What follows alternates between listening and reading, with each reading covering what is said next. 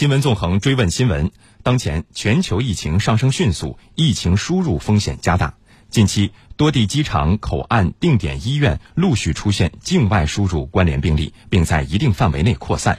国务院联防联控机制昨天下午就进一步加强疫情防控有关情况举行发布会。在发布会上，民航局有关负责人表示，南京禄口机场出现聚集性疫情的原因是多方面的，包括防控制度落实不到位、长时间平稳运行使机场从业人员出现松懈麻痹心态，以及机场保洁业务外包没有严格落实疫情防控责任等等。下一步，机场、高铁站点将如何进一步完善疫情防控措施？如何加强快递服务人员的疫情防控工作？对确有出境需求的旅客，如何保障他们办理出入境证件？来听总台央广记者车丽的报道。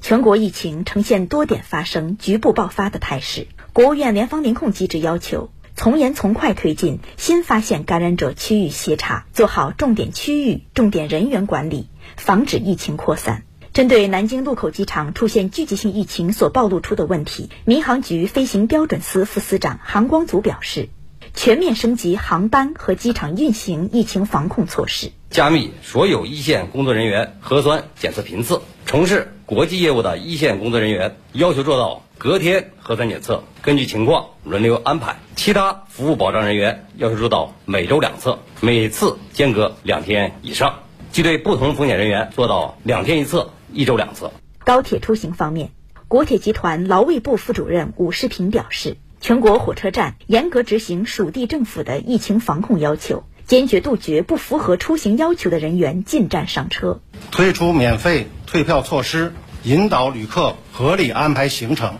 减少人员流动，降低疫情传播的风险。